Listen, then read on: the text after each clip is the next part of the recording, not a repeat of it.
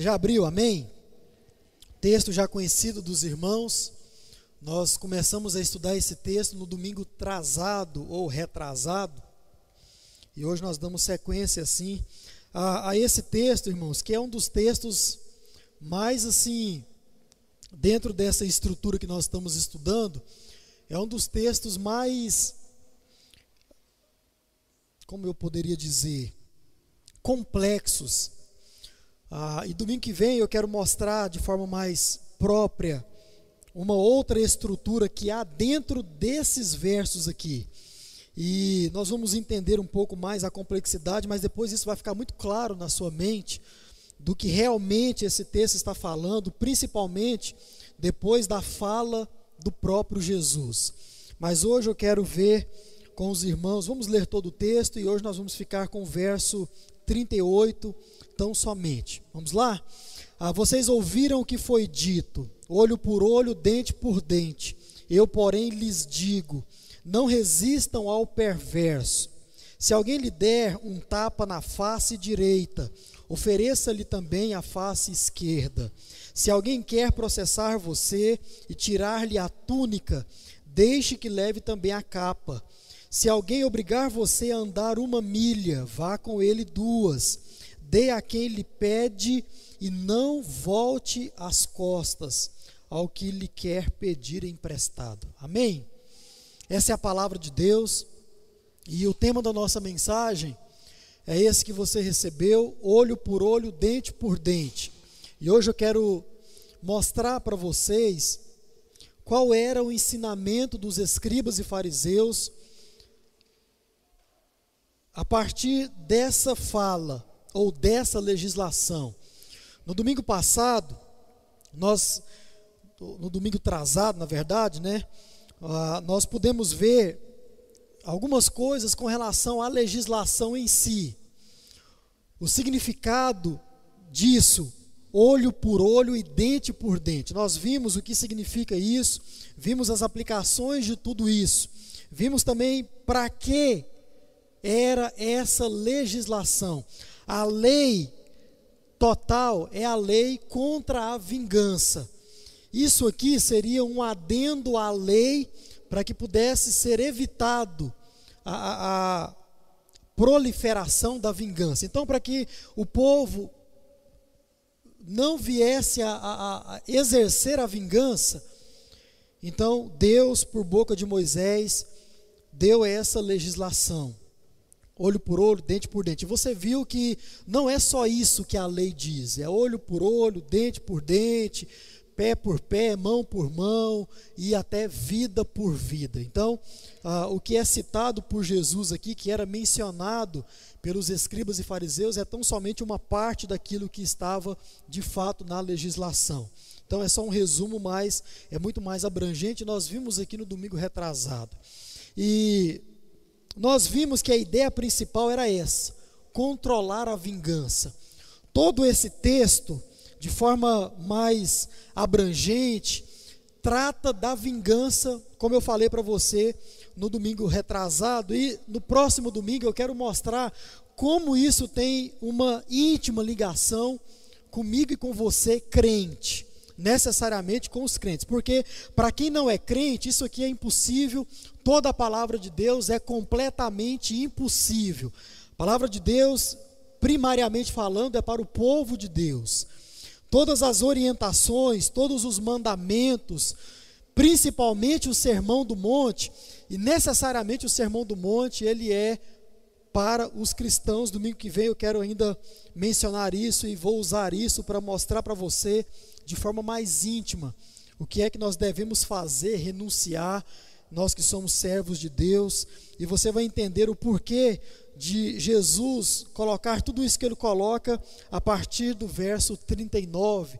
E em especial eu quero chamar a sua atenção lá para o verso 42. Então, leia esse texto com atenção aí durante a sua semana. Se você quiser pesquisar alguma coisa, a, a, respeito desse texto, eu tenho certeza que vai te ajudar muito. Mas hoje, um assunto até, diria eu, simples, mas necessário, eu quero tratar com os irmãos acerca do ensino dos escribas e fariseus. Como esses, essa legislação ela freava a vingança ou fazia com que o povo não viesse a, a, exercer a vingança. Você viu no último domingo que era controlando a retaliação. Então, olho por olho, dente por dente, você aprendeu que fazia isso, impedia com que o povo exercesse a retaliação quando esse povo recebia algo de ruim. Então, nós aprendemos isso. Segundo, trazendo um senso de justiça e também de equidade. Isso mostrava que a consequência, ela não podia ser maior do que o ato cometido. Então, se a pessoa foi lá e arrancou um dente de alguém, ela iria pagar com outro dente. Se ela levou um tapa, ela iria, né, a, a justiça dela ia ser feita tão somente com outro tapa e não com algo a mais. Então, tudo isso era para frear a vingança controlar a violência e, sobretudo, a violência excessiva que havia naquele tempo por parte do povo, e nós aprendemos isso de forma mais detalhada na última mensagem. Está lá no nosso canal, você recebeu só a mensagem, pode verificar tudo isso com mais calma. E quando nós voltamos agora para o nosso texto e para o nosso tema de hoje, nós estamos aqui, irmãos, na reta final dessa estrutura desse trecho do Sermão do Monte, e nesse trecho em especial, que nós vimos aqui esses seis exemplos, nós estamos no quinto dos, dos seis que Jesus nos dá, nós podemos ver de forma mais própria como esses homens, os escribas e fariseus, eles liam a lei de Deus, interpretavam a lei de Deus, viviam a lei de Deus e também ensinavam outros a viverem. E você já sabe disso, sempre era da forma mais errada, distorcida que a gente pode imaginar. Sempre era assim. Quando se trata de um escriba e de um fariseu, você não pode esperar algo de bom em se tratando de, de interpretação das, das escrituras sagradas, da lei de Deus. Nós não podemos esperar nada de bom desses homens. Então, sempre quando você vê na Bíblia Sagrada, nos evangelhos em especial, sendo mencionado um escriba, um fariseu, um mestre da lei, um doutor da lei, você deve ligar a sua chavinha aí prestar muita atenção, porque é algo que você precisa ter muito cuidado. Muito cuidado. E é sobre isso que eu quero falar um pouco hoje com cada um de vocês. Então, ah, esse trecho em especial, os seis exemplos aí que formam a nossa estrutura, nós vemos algumas coisas. Por exemplo, isso que eu acabei de falar, como esses homens viam, liam e ensinavam a lei de Deus.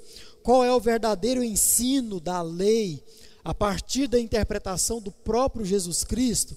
E se você se lembra, no passado nós falamos que ah, quando nós ouvimos Jesus interpretando a lei, e aqui com todas as suas palavras no Sermão do Monte, nós vimos que é o próprio Deus interpretando a sua própria lei. Então, nada melhor do que o próprio Jesus para nos ensinar. Nesse trecho em especial, nós vimos isso: o ensino dos escribas e fariseus e o ensino de Jesus, que nós vamos ver necessariamente no domingo que vem. E também vemos como nós podemos praticar a lei, como nós podemos praticar o sermão do monte, como nós podemos praticar toda a palavra de Deus da forma mais apropriada possível. E você que estava aqui no domingo passado, você viu que praticar a palavra de Deus na sua totalidade, isso não é possível nem para o descrente, na verdade, ele nem entra na conversa mas não é possível também a mim e a você, que já é servo de Deus, que já somos membro de uma igreja, já somos cristãos há muitos anos. Em se falando de totalidade, nós não somos capazes disso, mas como eu falei, ah, você poderia pensar, pastor, então todo o ensino da, da palavra de Deus ele é descartável. Não, porque a, o Deus que nós servimos ainda exige de mim e de você santidade, retidão, e ainda exige que eu e você nós busquemos praticar a palavra dele, que vai gerar o nosso testemunho de vida. E isso também é algo muito importante. Mas, irmãos, quando se trata desses homens, veja só, no ministério de Jesus, Jesus sofreu muito por causa desses homens. Todas as vezes que os escribas e fariseus apareciam diante de Jesus, você já sabe que era para tentar colocar Jesus em uma contradição, seja ela de termos, ou também seja ela de prática, e principalmente eles queriam pegar Jesus fazendo algo contrário àquilo que ia, que dizia a lei de Deus. E no Novo Testamento, você pode perceber isso de forma muito clara. Mas veja só, quando você vai para o capítulo 23 de Mateus, você tem certamente o maior acervo de contraposição da parte de Jesus para com esses homens, para com os seus ensinos, para com a sua vivência da lei de Deus. Mateus capítulo 23, você vai ter ali cerca de 36 versículos, se eu não me engano, o capítulo é composto de 39 versículos, 36 deles são todos eles são Jesus falando palavras duras, palavras severas, palavras que, que foram muito inti, intimidadoras, ofensivas até, como nós já falamos aqui quando eu preguei em cima desse texto, dentro do Sermão do Monte. Mas é importante lembrar que Jesus não estava atacando a pessoa. Se você se lembra desse sermão, você vai lembrar que Jesus estava atacando o pecado deles. E Mateus capítulo 23, é o maior conteúdo no Novo Testamento que você vai ter de Jesus refutando o ensino, a prática desses homens. Palavras duras, severas, pesadas e ofensivas até. Mas, como disse, necessariamente Jesus estava atacando o pecado. E qual era o pecado desses homens no que tange a lei de Deus? Praticar e ensinar a lei de forma totalmente errada, totalmente contrária àquilo que era o, real, o verdadeiro ensino daquilo que estava sendo dito. Quando você olha também para o Novo Testamento, aqui e ali no Novo Testamento, em especial também nos Evangelhos, você vê Jesus mencionando os escribas e fariseus como exemplos ruins a ser seguido. Nós vamos estudar aqui e de forma muito mais aprofundada do que eu já fiz aqui nas quartas-feiras no passado, Mateus capítulo 6 é o episódio onde Jesus ensina os seus discípulos a orar. Então, em cima desse monte aqui, os discípulos pedem, Senhor, então nos ensina a orar. E Jesus então faz a famosa oração do Pai Nosso. E antes de Jesus ensinar essa oração, esse modelo de oração, nós temos Jesus mencionando esses homens como maus exemplos a serem seguidos. Então, Jesus vai dizer: olha, não orem como os escribas e fariseus. Não orem como esses homens. E está lá a lista da forma que esses homens oravam, se colocavam, se colocavam diante do Senhor. Então você vê tudo isso também. E olhando ainda para o Novo Testamento, você vê muitas parábolas que foram contadas por Jesus foram contadas tão somente para refutar o pensamento pervertido desses homens a respeito daquilo que estava na lei de Deus. E Jesus então os refuta, mas mais que isso, com as parábolas também procura ensinar esses homens o caminho correto, o caminho da justiça, o caminho da verdade. Sobre isso, ensinar esses homens o caminho da verdade, às vezes funcionou. Como por exemplo no caso de Nicodemos, que nós vamos falar mais de forma própria no domingo que vem. Mencionei ele aqui no domingo passado, mas com Nicodemos até que deu certo. Ele se achava grande demais, inteligente demais, e faltava uma coisa que era o novo nascimento. No caso dele deu certo. No caso de Paulo também deu certo. Paulo era o melhor dos fariseus, né? ou o pior, porque esses homens não eram homens que brincavam quando o assunto era defender a lei, até matavam por isso. Inclusive, Paulo estava indo matar cristãos como fariseu, quando Jesus apareceu para ele, claro como o sol do meio-dia. E então converte aquele homem e ele se torna um discípulo de Jesus. Mas irmãos, sim, Jesus gastou muito tempo do seu ministério refutando esses homens, mostrando para esses homens a verdade e tentando fazer com que eles voltassem atrás nos seus ensinos pervertidos. Mas, como eu falei, na maioria dos casos, isso não aconteceu. Eles sempre duvidaram que Jesus era Jesus e pregaram da forma que estavam pregando, indo contrário à lei de Deus. Então, hoje eu quero falar mais sobre isso. Necessariamente aqui no nosso texto em particular, nós veremos o que esses homens estavam ensinando quando eles falavam acerca do olho por olho e dente por dente, mão por mão e pé por pé. E eu quero trazer para você duas coisas tão somente, poderia trazer mais, mas vamos lá. Primeiro, eles diziam sobre isso o seguinte: é de responsabilidade sua exercer essa legislação. Você sabe, com o sermão do último domingo que falamos sobre isso, que haviam pessoas responsáveis por exercer o olho por olho e dente por dente. Não era o povo. Não era aquele que sofreu o atentado, sofreu a ofensa, sofreu a agressão física, moral. Não era o povo que era responsável por exercer essa legislação. Não, eram os juízes, eram pessoas que foram levantadas pelo próprio Deus, pelo próprio Moisés. Eram deles a responsabilidade. Mas, irmãos, eles desprezavam todos aqueles textos que nós lemos aqui, citamos aqui no último domingo, que diziam que essa legislação era para ser feita, cumprida pelos juízes, e eles ensinavam o contrário disso. E diziam: olha, você sofreu uma agressão, então você deve exercer isso, porque isso é um direito seu. E eles não olhavam para todos os textos da própria lei, que diziam que isso não era papel do povo. Eles incentivavam, mostravam para o povo que eles tinham que agir. E quando eles agiam assim, irmãos, eles faziam algo muito grave Talvez nós olhando do lado de cá, não podemos ver a gravidade de um ensinamento como esse, mas eles iam contra aquilo para o qual a lei foi foi colocada pelo próprio Deus, pelo próprio Moisés. Enquanto a legislação estava freando a retaliação, eles então estavam promulgando, estavam liberando e as pessoas iriam ouvir esses homens porque eles eram homens respeitados.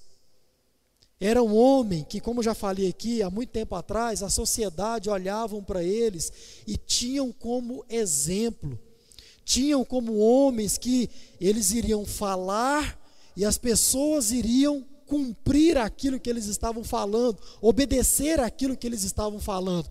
E essas pessoas, elas iriam receber o castigo por causa disso, porque no fim das contas não cabia a elas. Lembra que eu falei aqui no último domingo sobre a testemunha que poderia mentir em um julgamento e o réu iria ser prejudicado e aquela pena que cairia sobre o réu iria cair sobre a testemunha. Isso é fruto de um ensino como esse. Olha, para salvar a pele daquele que está acusando, você pode aumentar um pouco a história. E a pena dele vai ser maior.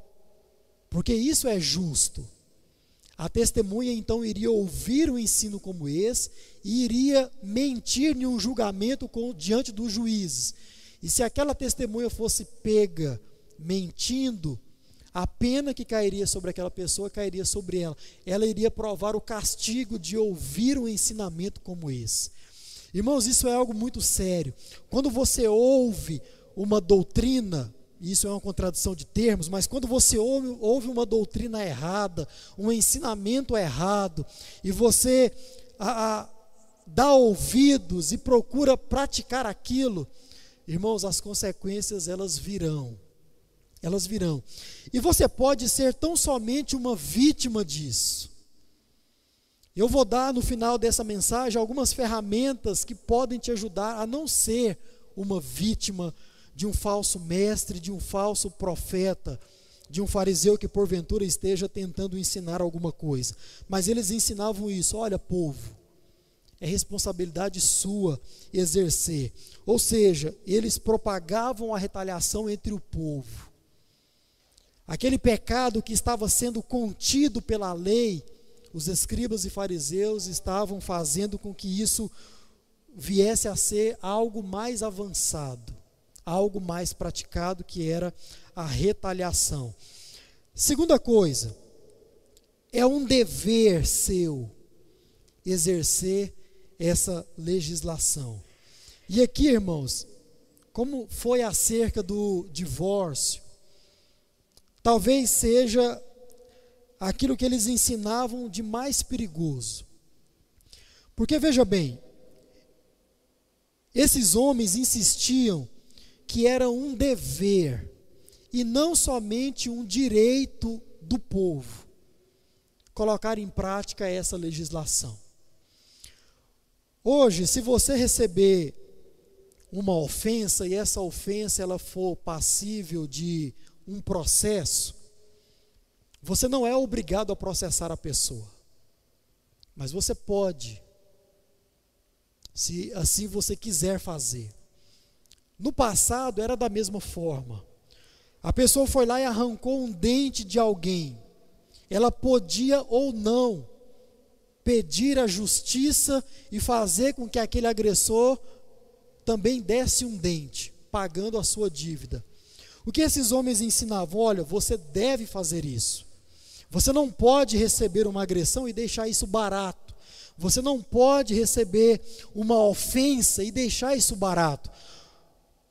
Nos dias de hoje, eles diziam assim: olha, você não pode levar desaforo para casa. Você deve revidar. Isso é um dever. Você é obrigado a fazer isso. Irmãos, isso aqui que nós estamos falando hoje é muito importante para aquilo que você vai receber no domingo que vem. Porque essa responsabilidade e, sobretudo, a justiça como dever, como obrigação, isso está na nossa mente, irmãos, de forma muito, sabe, muito própria, isso é nosso. Isso foi nos ensinado que eu devo, como ser humano, como alguém que moro em um país, que moro em um estado, em uma cidade, ir e pegar os meus direitos. Isso foi nos ensinado. Que os nossos direitos, nós podemos buscá-los, e de fato podemos.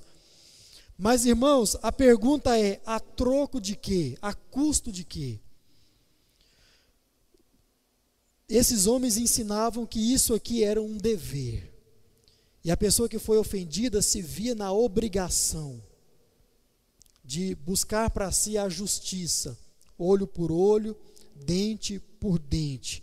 Então, eles tinham essa visão da lei, e essa leitura da lei, uma leitura legalista e uma leitura, sobretudo, um tanto violenta, nós poderíamos dizer assim, vingativa da lei, onde eles usavam a lei para pro, propagar a retaliação.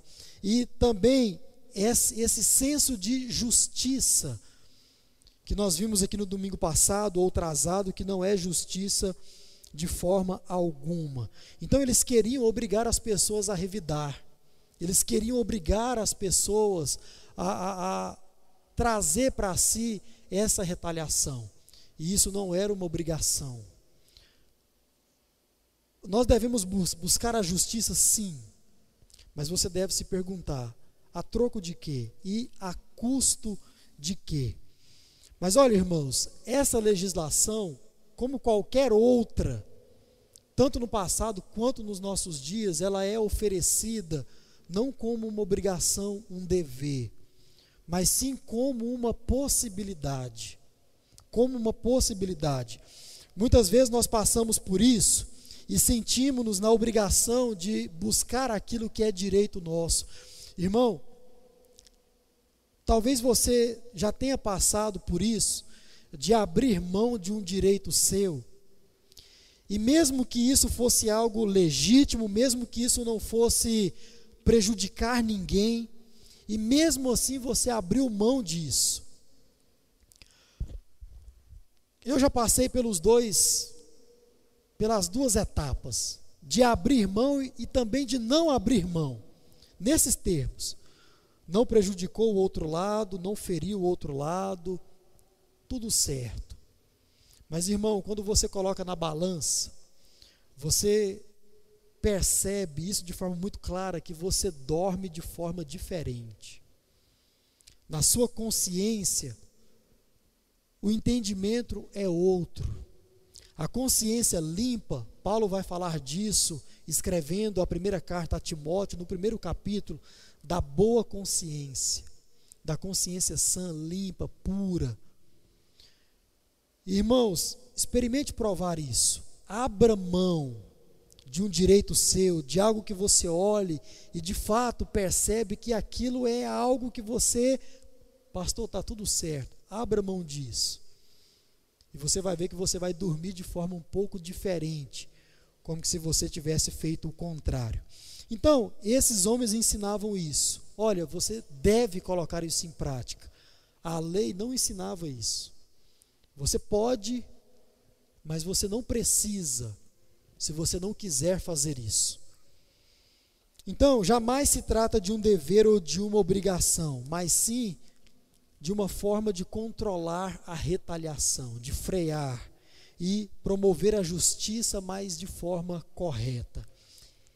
Isso era o que esses homens ensinavam. Irmãos, sobre os escribas e fariseus, eu já ouvi muitos homens dizer, pessoas crentes, pastores, Dizer, não, esses homens eram homens tão somente desavisados. Esses homens eram, no que, no que se refere à lei de Deus, eles eram homens tão somente inocentes na sua interpretação. Eles não agiam por maldade, eles eram meramente ignorantes. Irmão, isso é um erro. Porque a forma como esses homens é tratado, são tratados na palavra de Deus, mostra que esses homens nunca tiveram de brincadeira ao interpretar a lei de Deus. Olha só, quando você olha, por exemplo, um escriba, esse homem, ele era capaz de decorar toda a lei de Deus. Para quê? para que ele pudesse escrevê-la novamente, caso fosse necessário. Então, quando a lei dizia olho por olho, dente por dente, ele tinha isso na sua cabeça. Mas quando a lei também repreendia a vingança, mostrava que isso era uma forma de frear a vingança, a retaliação, eles também tinham isso em mente. Quando a lei dizia que podia sim buscar para si a justiça nesses termos, olho por olho, dente por dente, isso estava na cabeça deles. Mas quando a lei dizia também, olha, isso não é necessário, você pode fazer isso, isso também estava na cabeça deles. Por quê? Esses homens, eles eram tidos como mestre, mestres da lei, doutores da lei.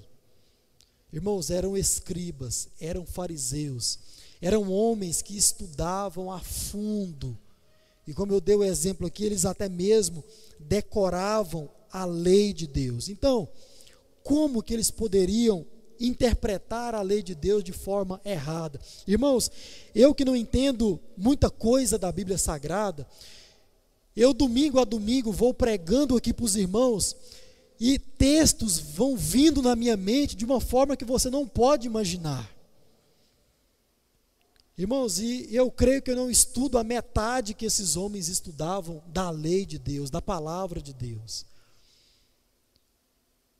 Então não é de se admirar que esses homens ensinavam a lei de Deus da forma que ensinavam, de forma errada contraditória. E por quê? Porque eles queriam interpretar a palavra de Deus de acordo com a maldade dos seus corações, com as intenções pervertidas dos seus corações. Eu, Dione, posso fazer isso também. Qualquer um que suba esse púlpito pode fazer isso também. O que muda é o desejo do coração. Se é de ensinar ou se é de fazer como aquele personagem do filme O Livro de Eli. Eu acho que você já assistiu esse filme, se não, assista o filme, tem um livro. O Livro de Eli é o nome do filme. E lá tem um cidadão querendo pegar a Bíblia para dominar toda a nação que está vindo de um contexto de guerra, de fome, de retaliação. E o, o personagem principal por Denzel Washington, ele está tentando proteger o livro sagrado, para que não caia nas mãos erradas. Porque se cair, a coisa não ia ficar muito boa para aquele povo. Então, irmãos, eu posso fazer isso, usar a palavra de Deus para deturpar a sua vida, fazer com que você pratique ela de forma totalmente errada, equivocada. Então, esses homens também podiam e de fato faziam isso. Mas era o que eles ensinavam. O povo tinha o dever de revidar, de retalhar. Eles podiam fazer isso. Eles podiam praticar a vingança. É isso que estava no ensinamento desses homens, e isso é algo que vai totalmente contra a lei de Deus contra os ensinamentos de Deus, e isso ficará ainda muito mais claro no sermão de domingo que vem acerca dos ensinamentos de Jesus. Eu quero trazer três aplicações para você, que como falei, pode, pode ajudar você a se livrar de um ensinamento como esse, perverso, maldoso, contrário à lei de Deus. O primeiro deles, irmãos, é o seguinte: Estude a Bíblia assiduamente. Estude a Bíblia assiduamente, rigorosamente. A palavra de Deus por boca do salmista vai dizer que nós, como servos dele, para que nós possamos ser plantados em boa localidade, junto a um ribeiro de água que vai fazer com que eu e você venhamos a produzir, diz que nós precisamos fazer o que antes? Meditar na palavra de Deus, estudar a palavra de Deus. Então você deve fazer isso como crente. Separe um tempo na sua casa, na sua agenda, para ler a Bíblia Sagrada. Ler a Bíblia Sagrada. Seja rigoroso com isso, não permita que nada venha atrapalhar esse momento seu de estudar a Bíblia, de ler a Bíblia, de ter o contato com a palavra de Deus. Seja rigoroso em desfrutar da palavra de Deus. Leia a nossa leitura, está aqui o marca-página para você pegar. Faça a nossa leitura bienal da Bíblia, faça a leitura que nós estamos fazendo aqui no domingo de manhã, estamos apenas começando. Faça qualquer outra leitura da palavra de Deus. Mas, irmãos, vamos ler a Bíblia. Porque não tem outra forma. Se talvez você ache que o entendimento vai cair de você como um flash. Irmão, não é assim comigo, com você também não vai ser. Não é, não é assim que funciona comigo, que tenho o dever de ensinar você, principalmente para você que não tem esse dever de ensinar, como eu, por exemplo. Então não cai do céu. Como, pastor, que cai? Através da leitura. Da leitura. Faça isso. Isso certamente vai ajudar você a fugir de um ensinamento contrário àquilo que a palavra de Deus de verdade está ensinando. Segundo, invista nesses seus estudos. E aqui é algo muito interessante, porque eu não sei se você já ouviu alguém falar isso para você, mas normalmente os pastores não falam isso para os membros da igreja. Por quê? Porque, irmãos, a igreja, de forma geral, isso é verdade também acerca de muitos pastores, não tem o hábito de ler, de ler. A prova disso é a nossa leitura da Bíblia.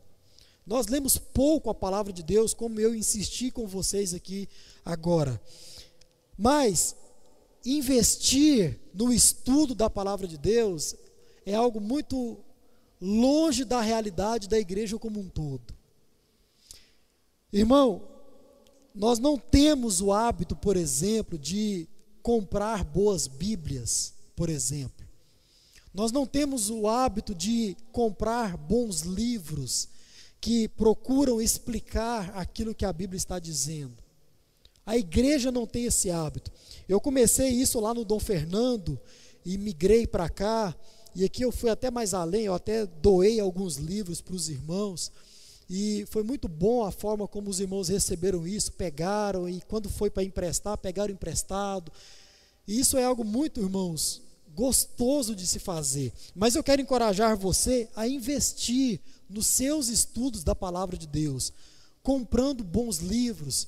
Irmão, você não faz ideia do quanto de material que tem disponível que nos possibilita entender mais a palavra de Deus, de forma mais clara, de forma tranquila, saudável.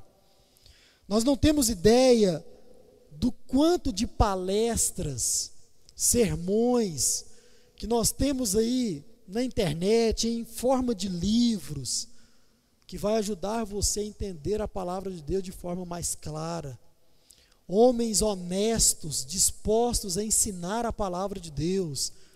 Irmãos, nós devemos buscar tudo isso. Nós devemos trazer isso para a nossa vida. E sim, isso vai custar um, um dinheiro. Isso vai, ó, você não sabe a fortuna que eu gasto com um livro, por exemplo. Apesar de não ter muitos, mas irmãos, isso é necessário para o nosso entendimento. Tem muitos irmãos aqui que já fazem isso. Pastor, compra esse livro aí para mim. Pastor, e esse livro aqui? Irmãos, você não sabe o prazer que eu tenho de indicar para você de comprar para você, enfim. Mas invista no seu estudo da palavra de Deus. Porque fazendo isso de forma mais própria, certamente você pode isso pode ajudar você a fugir de um ensinamento como esse. Tem o livro do pastor Eugênio Peterson, ou Eugênio Peterson, já morreu. Esse pastor eu amo muito de coração. É um pastor que escreveu tudo que escreveu para pastores só. E ele tem um livro que se chama O Pastor Desnecessário. E esse livro é algo maravilhoso. Quando o pastor consegue deixar a sua igreja da forma que a igreja percebe que o pastor é desnecessário, ele cumpriu o seu papel. Claro que tem todos os pormenores de tudo isso, mas é nesse sentido, irmãos, onde nós podemos ser uma igreja que cresce, uma igreja que estuda a palavra de Deus, que tem o contato com a palavra de Deus, que investe vida, tempo e dinheiro no estudo da palavra de Deus. Mas irmãos, a gente não faz isso como igreja não. Porque não é a nossa cultura. A gente acha que isso é papel do pastor, do missionário, daquele que tem tão somente o dever de ensinar. Mas esse é um papel da igreja e já falei isso para alguns irmãos, a minha biblioteca está à disposição dos irmãos. E você pode então usar dela também para crescer. Agora, quando a gente fala em crescimento, sabe qual é o maior problema da falta dele? Abre aí, marque esse texto, e eu quero finalizar com ele. Oséias capítulo 6, Oséias capítulo 4, o verso de número 6.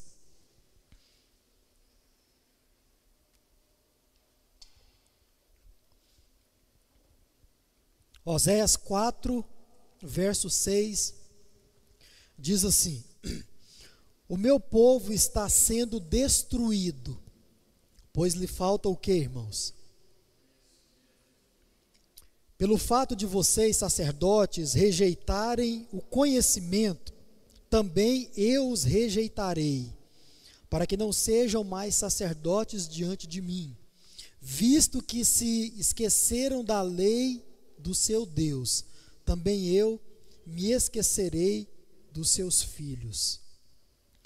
Essa palavrinha sacerdote, você bem sabe que Pedro vai explicar ela no nosso contexto hoje neotestamentário, do Novo Testamento, dentro da nova aliança, que eu sou um sacerdote, você é um sacerdote, nós somos sacerdotes do Senhor.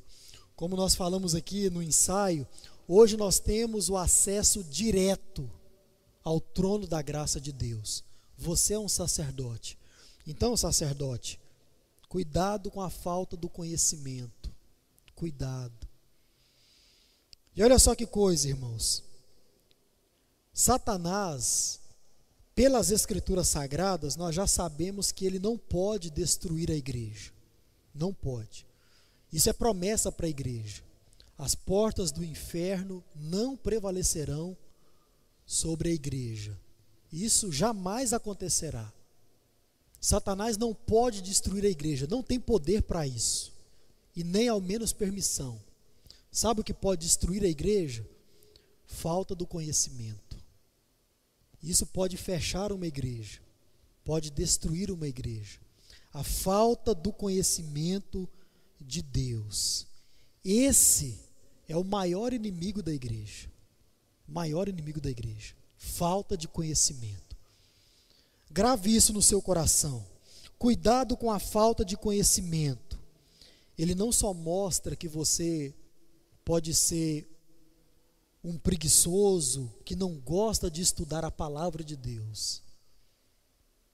Ele não só mostra isso, mas ele também mostra que você está sendo destruído. Irmão, sabe o que eu vejo em um crente que não tem o mínimo de conhecimento das Escrituras? Eu não vejo ele como um preguiçoso, alguém que não estuda, que não lê. Eu vejo alguém que está caminhando para destruição. Para destruição. Por isso, eu e você, nós devemos tomar cuidado com a falta de conhecimento. É um mandamento, crescei, imperativo, na graça e também no conhecimento. E nós devemos assim fazer. E última coisa, tire suas dúvidas.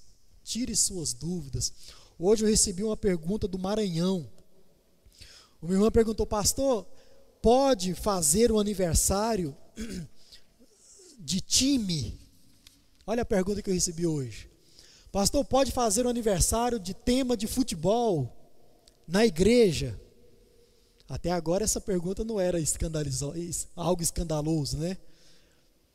Aí eu expliquei, dei lá a resposta e a gente conversou e foi algo muito bom. Muitos irmãos perguntam, pastor, isso e aquilo. Pastor, estou lendo isso aqui não estou entendendo nada. Irmãos, isso é alguém buscando conhecimento. Então, tire suas dúvidas, não fique com elas. Se você tem dúvida a respeito de algo na palavra de Deus, não tenha vergonha de perguntar. Para mim, principalmente, eu não sei muita coisa não, mas dá para dá para falar para você alguma coisa. E como eu já falei um dia, prepare para os áudios grandes. Prepare, né, irmã Núbia? Prepare para os 5, 6 minutos de áudio porque, como eu já falei para você, eu não me vejo no direito de tão somente falar para você fazer alguma coisa. Ninguém pode fazer isso com você. A palavra de Deus não faz. Ela te ensina e depois te mostra como praticar aquilo que ela ensinou. Então é dessa forma que a gente vai caminhar. Tire suas dúvidas.